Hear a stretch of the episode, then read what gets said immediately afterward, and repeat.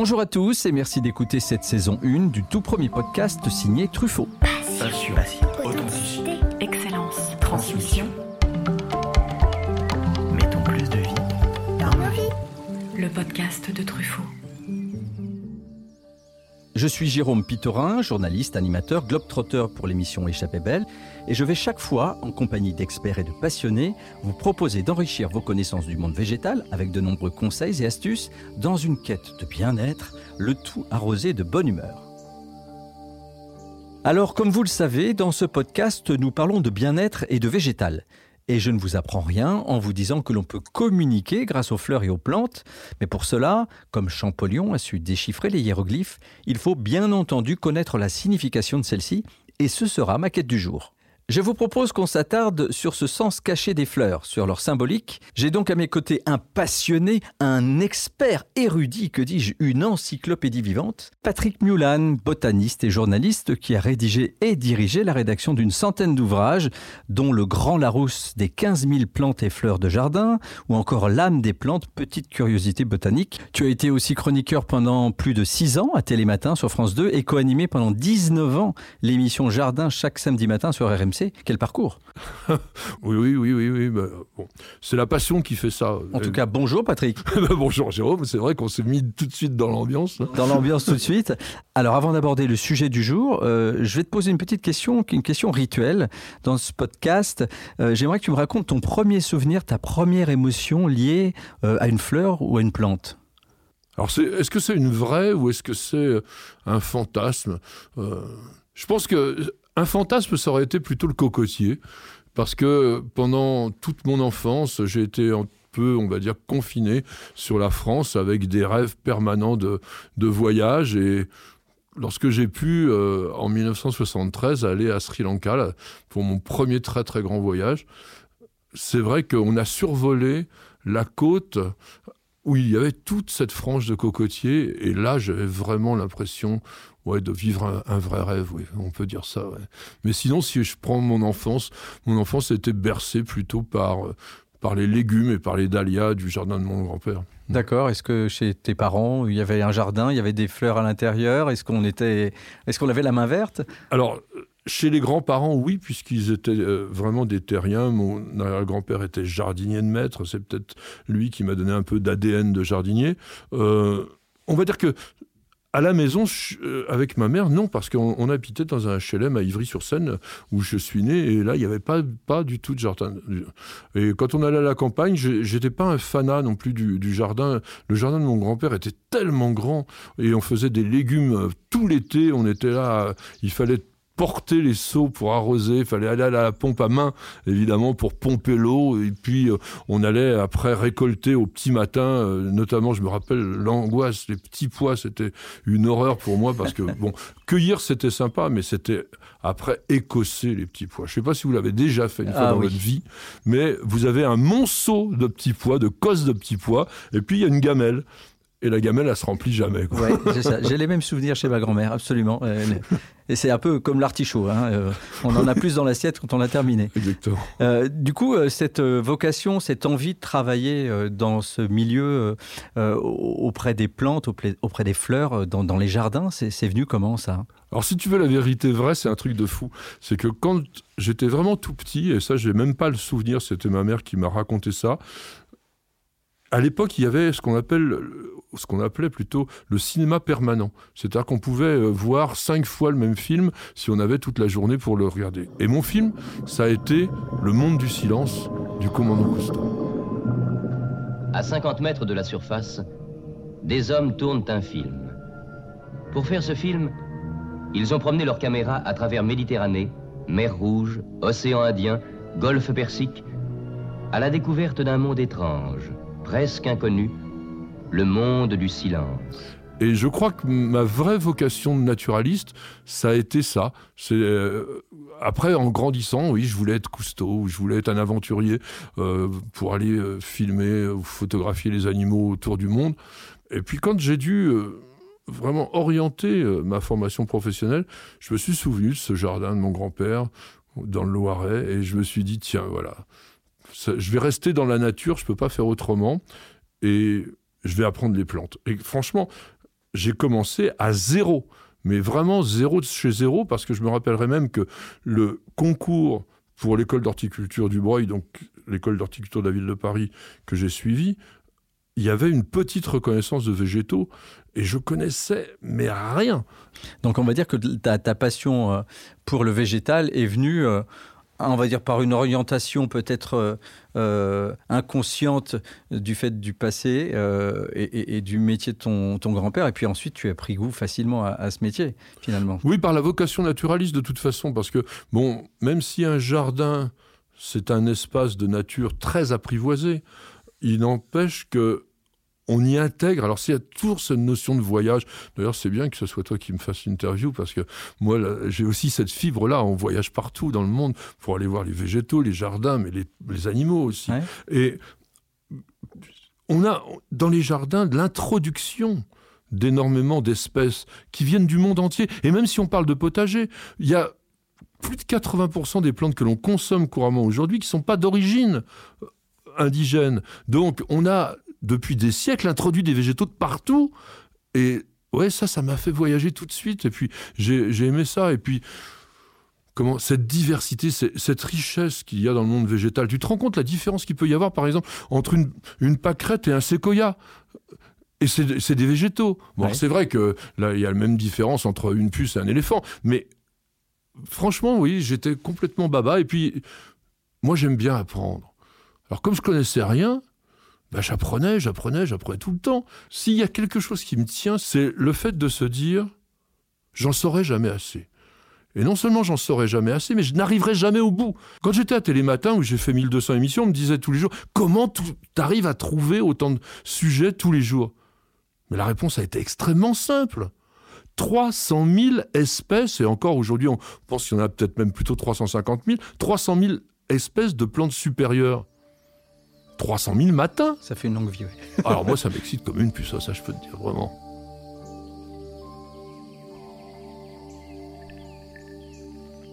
Bah, euh, au regard du nombre d'ouvrages que tu as commis, si je puis dire ce mot-là, euh, en effet, oui, il y a plein de sujets très variés dans ce, que tu as pu aborder euh, avec la plume, et, dont un dont on va parler tout de suite maintenant, parce que la thématique, c'est le, le langage des fleurs, des plantes Depuis quand euh, on donne finalement euh, une signification, un sens aux fleurs et aux plantes? Ça, remonte à, l'origine de... À quelle origine ce langage? Le vrai langage des fleurs, entre guillemets, s'il y en a un vrai, j'en sais rien d'ailleurs s'il y en a un vrai. Lui, il date plutôt de l'Antiquité grecque et romaine, parce que associé à la mythologie, il y a toujours des plantes il y a toujours des plantes. Il y a, même la déesse Flora. Il y a la déesse des fleurs, la déesse du printemps. Euh, bon, après, il y a Aphrodite avec la rose. Il y a Narcisse. Euh, mhm. il, y, en a énormément. Donc, d'histoires, de, plantes avec la mythologie. Donc, déjà, il y avait un sens avec les végétaux. Et puis, l'Orient, il y avait ce qu'on appelle le sélam. Le sélam, c'était ce langage secret mhm. qu'on utilisait notamment dans les harems, puisque les femmes étaient totalement cloîtrées. Hein. On a vécu un peu de confinement, ça avait strictement rien à voir. C'était vraiment la prison. Elles ne pouvaient pas communiquer vers l'extérieur. Et elles ont réussi justement par l'intermédiaire de fleurs de faire passer des messages. Et puis c'était certainement, même depuis le départ, des, des, messages plutôt amoureux quand même. Parce que la fleur, elle a toujours eu cette symbolique d'un sentiment amoureux. Alors je trouve ça très intéressant. Euh, je ne savais pas, euh, notamment ce, langage de, des femmes dans le harem. Est-ce qu'on peut dire qu'il y a eu une codification? Alors, On parle de langage, c'est plutôt des codes, des choses pour faire passer euh, des petits messages. Il y a une certaine époque aussi où il n'y avait pas forcément la possibilité, à certaines époques de l'histoire, 18e, peut-être même 19e, de, de, de, se dire les choses ouvertement. Donc on faisait passer des messages de manière un petit peu plus pudique. Lorsqu'il y a eu euh, toute cette idée de l'amour courtois, c'est-à-dire c'était un peu comme euh, maintenant, c'est-à-dire qu'on s'aimait bien mais on se touchait pas. Donc euh, il fallait pouvoir se passer des, messages, donner des petits rendez-vous secrets. Bon, c'était très mignon ça. C'est très romantique surtout. Oui, alors c'était extrêmement romantique avant le romantisme. Mais il a fallu en fait encore une fois retourner vers l'Orient et attendre le début du XVIIIe siècle pour que en 1719 Lady Mary Wortley Montagu, qui était l'épouse de l'ambassadeur à Constantinople, de l'ambassadeur d'Angleterre hein, à Constantinople, est l'occasion de côtoyer ces femmes de harem, puisqu'elle était elle-même une femme, elle avait la possibilité d'y rentrer, et puis d'apprendre en fait ce qui s'était passé. Mmh. Et elle a été la première en fait à revenir en Europe avec déjà des idées de base de cette codification. Mais en fait, c'est à une Française, pratiquement, oui, un siècle plus tard, même 101 ans plus tard, en 1819, que Louise Cortambert, alors qui avait voulu euh, être un tout petit peu smart en se faisant appeler Charlotte de la Tour, a écrit le livre qui est resté euh, toujours aujourd'hui comme étant un peu la base de référence du langage des fleurs, où elle avait carrément 800 significations florales. Par exemple, si on donne une rose rouge à quelqu'un, ça va être vraiment je t'aime d'un amour fou, euh, je brûle d'amour pour vous, en fait, la couleur du feu. Donc ça aussi, c'est important. C'est la teinte donne aussi l'intensité. Et quand on prend toujours la rose, si on donne une rose blanche, mais là on est plus dans la virginité ou dans la jeunesse.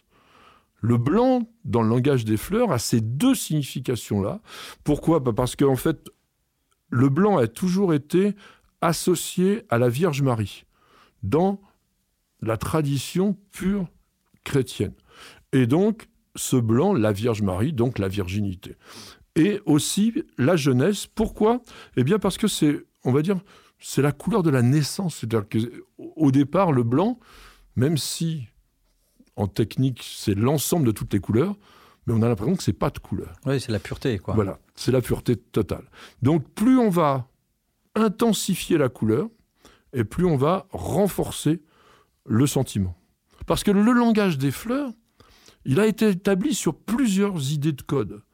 C'était d'abord la forme de la plante, et puis effectivement, essentiellement sa couleur. D'accord. Et puis, par exemple, une plante épineuse. Une plante épineuse, ça sera toujours un sentiment négatif. Et pourtant, la rose? On fait la fleur. On compte pas le buisson. Ah. Alors ça aussi, on peut le dire, c'est que là, on parle du langage des fleurs, pour les fleuristes. Quand vous offrez une plante avec ses racines, il n'y a pas de connotation. D'accord. Le rosier, vous pouvez offrir à un copain un rosier rouge, ça ne voudra pas dire je suis fou amoureux de toi, tout, tout ira bien.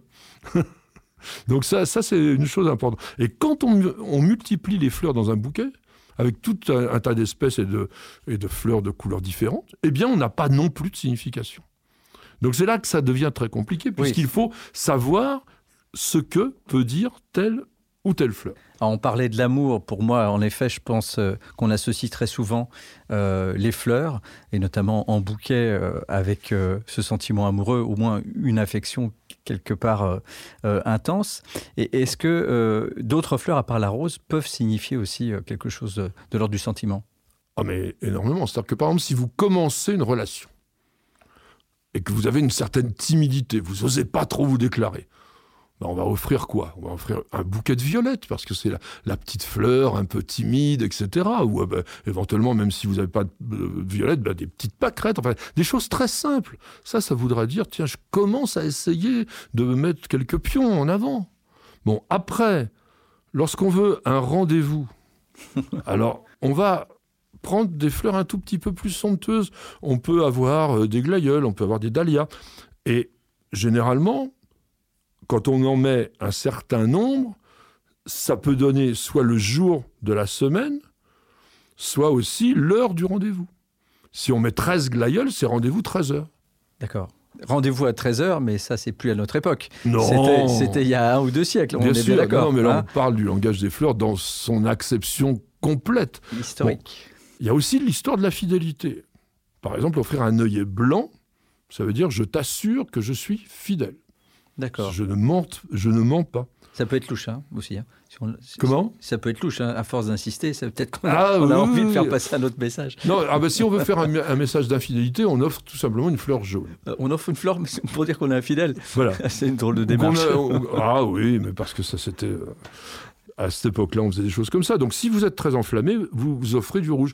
On parlait de la rose, mais la tulipe, c'est la même chose. Mm -hmm. En fonction de l'époque aussi, parce que ça, on a le droit d'être amoureux toute l'année. Alors maintenant, c'est vrai que chez les fleuristes, on trouve des fleurs pratiquement des fleurs d'été toute l'année, mais à cette époque-là, non. Donc ce que il fallait dire. aussi trouver des remplaçants. Oui, parce que tu peux pas dire je t'aime à une période où il n'y a pas de, de- Bah de fleurs rouges, c'est embêtant. D'accord, dans la couleur. Alors là, on a parlé du langage euh, amoureux hein, euh, à travers les fleurs. Euh, il y a un langage religieux aussi, spirituel. Tu parlais tout à l'heure du, lotus notamment, mais c'est aussi, les fleurs se retrouvent à, à beaucoup de moments, en tout cas, dans le religieux, et pas forcément à des moments agréables. Le deuil en fait partie notamment. Alors le deuil en a toujours fait partie. Alors bon, en Europe, on a tendance à associer une fleur qui est le chrysanthème au deuil, tout simplement parce que la fête des morts, c'est le 1er novembre.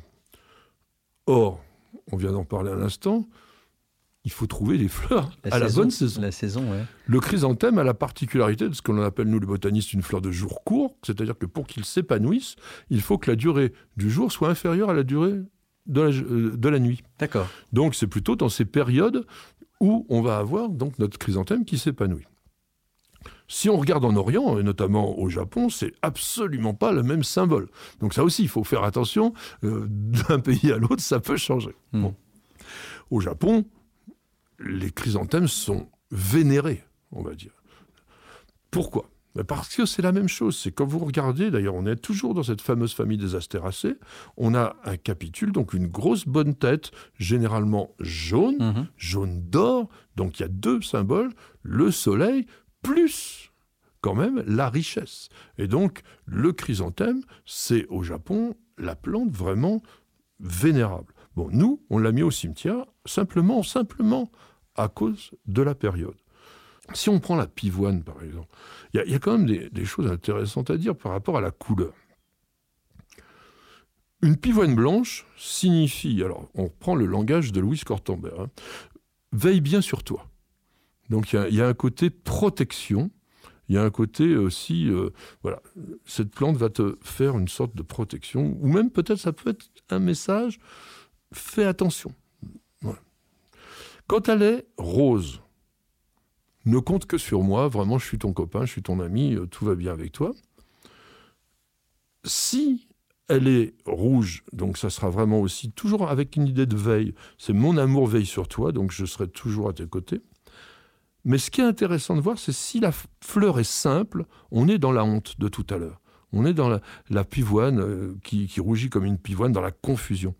Et quand elle est double, au contraire, là, elle est opulente, elle est généreuse, et là, on est dans la beauté éclatante, c'est vraiment l'apothéose de la beauté.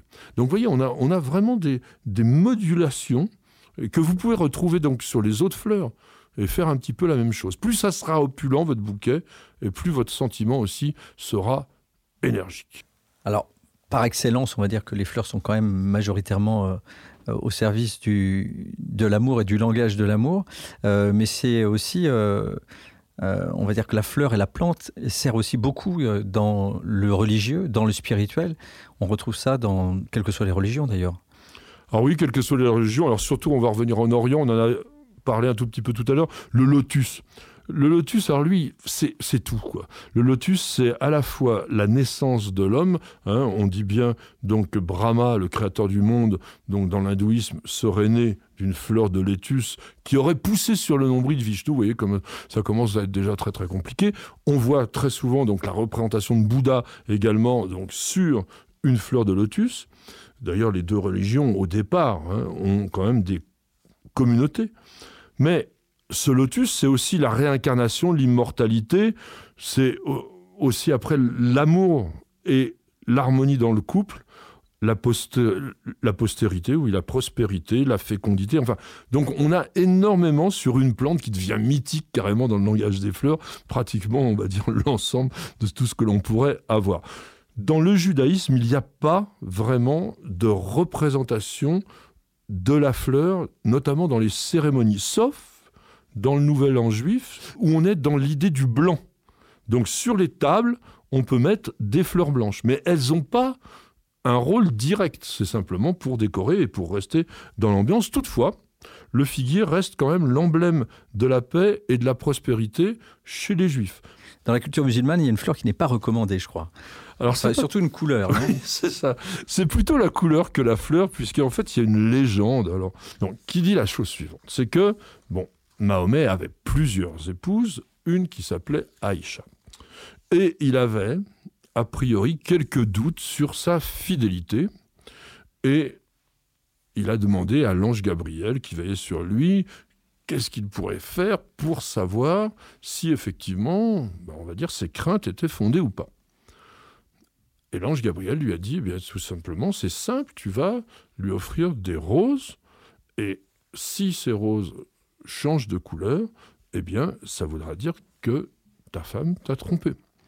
Donc il a offert une belle brassée de roses rouges à Aïcha, qui a priori ne les a pas vraiment acceptées et les a jetées dans la rivière, où immédiatement elles sont devenues jaunes, et du coup le jaune a tendance à symboliser quand même à la fois le mensonge, la tromperie, l'adultère, etc. Donc, si vous êtes dans une relation amoureuse, du moins au début notamment, bah, évitez quand même d'offrir un bouquet tout jaune ou ajouter quelques petites fleurettes blanches à l'intérieur.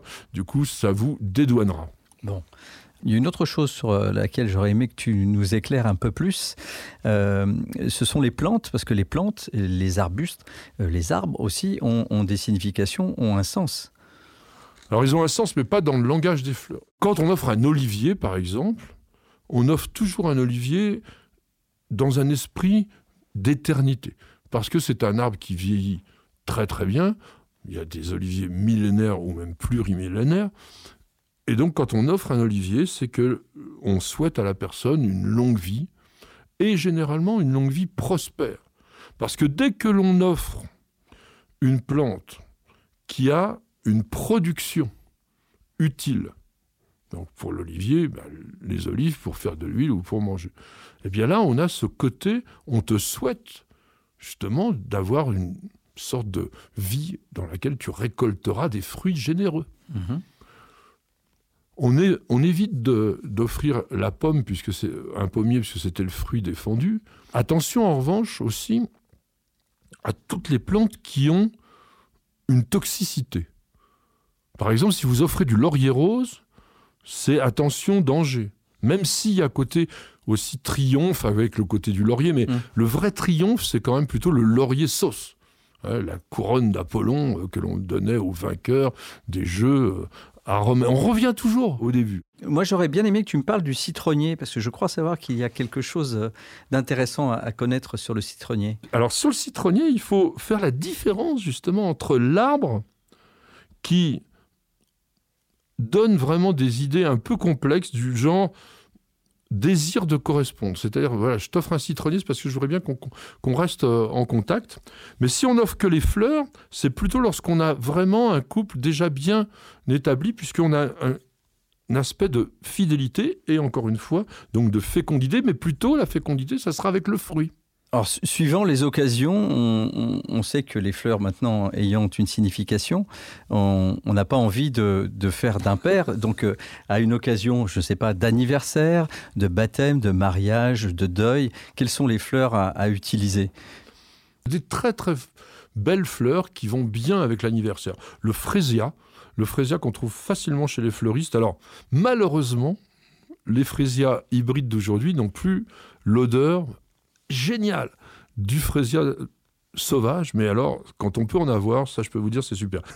si vous avez un anniversaire de mariage, alors ça, il faut le faire aussi, c'est offrir une couronne d'ail décoratif. les alliums, c'est très joli, hein, les fleurs d'allium, c'est vraiment délicat, c'est très très beau, ou de la sauge panachée. Ou, alors oui, dans les anniversaires de mariage, on offre souvent des plantes condimentaires, aromatiques, du thym, de la menthe, euh, du, myrte par exemple, tout ça c'était des plantes qui avaient de la constance. C'est des plantes qui, font du bien, qui, sentent bon, etc. J'aurais pas eu l'idée. Hein. Alors, les noces d'argent, tu sais, les 25 ans, euh, alors là, on, offre soit des pensées, des, violettes, des rostés. Alors, les rostés, ce sont les grosses roses bien turbinées, euh, vraiment très, très sophistiquées, on va dire. Et si on peut, on ajoute un petit fil d'argent avec. Et puis les noces d'or à 50 ans, ben alors là, on a des, fleurs plutôt orangé et on met des épis d'or à l'intérieur, puisque ce sont les noces d'or. Il y a la fête des mères. Alors la fête des mères, on a intérêt à offrir aux mamans ou aux grands-parents un bouquet dans lequel les fleurs seront attachées avec simplement un brin de lierre. Parce que c'est un attachement définitif, donc ça garantit l'affection avec une certaine notion de longévité. Pareil, dans l'attachement, dès qu'on est sur une plante grimpante, j'ai dit le lierre tout à l'heure, mais le chèvrefeuille par exemple, le chèvrefeuille qui est une plante grimpante parfumée, si on attache le bouquet avec ça, alors ça c'est la super classe. Alors là, on, tu nous as fait un, tu nous as offert, si je puis dire, un, bouquet de différentes fleurs euh, qui étaient adaptées à certaines euh, festivités. Euh, est-ce que tu pourrais aussi me mettre en garde et me dire attention, si tu associes cette fleur et celle-ci, ça, peut vouloir dire des choses pas, pas du tout agréables, voire faire un impair quand on veut offrir un bouquet à une femme, par exemple. Qu'est-ce qu'il faudrait éviter? Bah, le mélange, on a dit tout à l'heure, ça n'a pas beaucoup de signification. Donc on peut, sans se tromper, mettre du mélange. Mais encore une fois, on ne met pas ni de plantes toxiques, ni de plantes piquantes. Ça, c'est un, mauvais présage. Toi, quand tu veux faire plaisir à ta femme, euh, quel type de fleurs, quel type de bouquet ou de plantes tu lui offres? À ah, nous, entre nous, c'est les orchidées. Ah. Bon, ça a toujours été une passion. Euh, on, parlait au début euh, un petit peu de ma vocation, mais les orchidées en font partie. Donc ça veut dire que toi, tu offres des, fleurs ou des plantes à ton épouse, et inversement, tu aimes te faire offrir des fleurs également? Bah, C'est-à-dire que moi, du fait de mon métier, effectivement, ça me fait toujours plaisir quand on m'offre des plantes. Alors normalement, ça se, enfin, normalement, ça se fait pas. Mais ça se fait pas, c'est bizarre, parce que moi, j'apprécie, ça m'est arrivé quelques fois qu'on m'offre des fleurs, et je trouve ça chouette. Alors, ça, c'est dans la, bienséance, entre guillemets. Euh, normalement, on offrait des fleurs que d'un homme vers une femme. Sauf dans le cas de malade. Donc on a toujours dit on peut offrir un bouquet de fleurs à un malade homme, d'homme à homme. Bon, c'était aussi tout ça, il faut savoir quand même, c'est des époques où la tolérance était moindre qu'aujourd'hui. Et je pense qu'on peut aujourd'hui s'offrir des fleurs entre hommes, notamment quand les bouquets, encore une fois, sont en mélange de couleurs, sans qu'il y ait de malentendus. Et puis je pense que oui, quand les gens ont une sensibilité un peu naturaliste, ça fait toujours plaisir. Oui. moi, en tout cas, ça me fait toujours plaisir. Merci mille fois, Patrick, pour tout ce que tu viens de nous euh, apprendre et de nous, nous dire, de nous éclairer, en tout cas, sur ce langage des fleurs. Je trouve ça très intéressant. J'ai appris plein de choses. Eh bien, écoute, j'étais ravi de faire cette petite leçon d'anamagratologie. Pardon? Antogrammatologie. Vous voyez, anthos, c'est la fleur, et la grammaire de la fleur. Voilà, c'est ce que l'on dit en langage un peu savant, un peu pédant peut-être d'ailleurs, au niveau du langage des fleurs, l'antogrammatologie. Voilà, ce sera le point final. À présent, nous allons en Loire-Atlantique où Sylvain Chanu, fleuriste chez Truffaut à Nantes, va nous parler des fleurs coupées. Bonjour Sylvain. Bonjour Jérôme. Euh, tu es en magasin actuellement? Tout à fait. D'accord, alors merci de nous accorder euh, quelques minutes. Est-ce que tu pourrais nous donner quelques conseils pour bien entretenir et conserver nos bouquets? Tout à fait, on peut voir ça. Des bonnes pratiques, euh, vraiment, on peut faire ça en cinq points. L'idéal, c'est d'abord toujours de recouper avec un sécateur ou un ciseau en biseau votre tige, les tiges de vos fleurs sur 1 à 2 cm ce qui permettra euh, que la fleur s'hydrate correctement tout, euh, tout, le long de la durée de sa vie. Euh, il faut bien veiller à ne jamais laisser de feuillage dans l'eau, ôter celles qui sont superflues. Pareil, là, ça permet de garder l'eau propre plus longtemps. Ensuite, ne pas hésiter à ajouter à l'eau du vase le contenu du sachet conservateur qu'on vous délivre avec le bouquet, en adaptant la quantité en fonction du volume d'eau. Enfin, quatrième point, on peut recouper les tiges tous les deux jours et compléter le niveau d'eau. Ça, c'est bien important. Si l'eau devient trop sale, il ne faudra pas hésiter à la changer en ayant pris soin de bien nettoyer votre vase. Et enfin, mettre au frais son bouquet la nuit, mais ça permet aussi vraiment de le conserver bien plus longtemps. Alors, au frais, on est d'accord, on ne met pas le bouquet au frigo. Hein, non, garage, cave, euh, à l'extérieur, s'il ne pleut pas un endroit plus tempéré en tout cas. Si j'ai pas de sachet conservateur, moi j'ai coupé les fleurs dans mon jardin. Euh, mhm. J'aimerais savoir comment je peux euh, peut-être les accompagner un peu plus longtemps. Eh bien, il y a la technique de la petite goutte d'eau de javel aussi qui peut être pas mal, euh, surtout quand il fait chaud au printemps ou à l'été. Ça permet d'éviter le développement microbien en fait et de, de conserver les fleurs sans que la tige s'abîme. Très bien. Bon, ça je ne savais pas. Alors moi je voulais savoir euh, quelles étaient les fleurs tendances, les bouquets les plus demandés en, en ce moment? Alors en ce moment, euh, ce qui est très tendance, ça va être surtout la fleur séchée, donc euh, qui a pris une grosse grosse part de marché. Euh, il est intéressant de, de, le travailler en bouquet. ça peut être mélangé avec des fleurs fraîches, ça se fait énormément en ce moment. sinon, les clients ont tendance souvent à se les acheter pour pour créer eux-mêmes leur bouquet en, couronne aussi ou en suspension. C'est vraiment le grand retour du gypsophile, de l'herbe de la pampa, l'incontournable eucalyptus. Euh, voilà, ça c'est vraiment, c'est vraiment, il y a un grand choix de variétés, une palette de couleurs sans limite. Donc même dans, dans, le monde des fleurs coupées, il y a toujours ce cycle où le vintage redevient la mode en quelque sorte. Complètement, complètement. Les dames Jeanne euh, qu'on a souvent euh, évacuées, les dames Jeanne de nos grands-mères ou qu'on a vendues en brocante aujourd'hui euh, sont très recherchées. Donc c'est oui, des pots, tout ce qui va être vieux pots euh, complétés avec des fleurs séchées en bouquet, c'est très tendance. Donc les fleurs séchées et quoi d'autre encore? Alors, euh, il y a aussi, euh, il y a aussi les, on, quand on ose, on, enfin, il faut sortir des sentiers battus hein, avec les fleurs. C'est euh, en ce moment, on mélange aussi beaucoup les fleurs tropicales avec des fleurs plus traditionnelles. Donc là, on, on perd un peu la rigidité de la fleur tropicale, comme les anthuriums ou les héliconia ou les strelitzia, et on vient, on vient y marier de la fleur un peu plus champêtre, ce qui, ce qui donne vraiment des effets très très sympas. Est-ce que dans les, euh, attentes euh, des clients, il y a des choses qui ont évolué également? Oui, aujourd'hui, il y a quand même une grande tendance aux bouquets déstructurés, donc des bouquets qui vont être vraiment plus naturels, très champêtres. Euh, là aussi, on n'hésite pas à mélanger des fleurs sèches, des fleurs fraîches.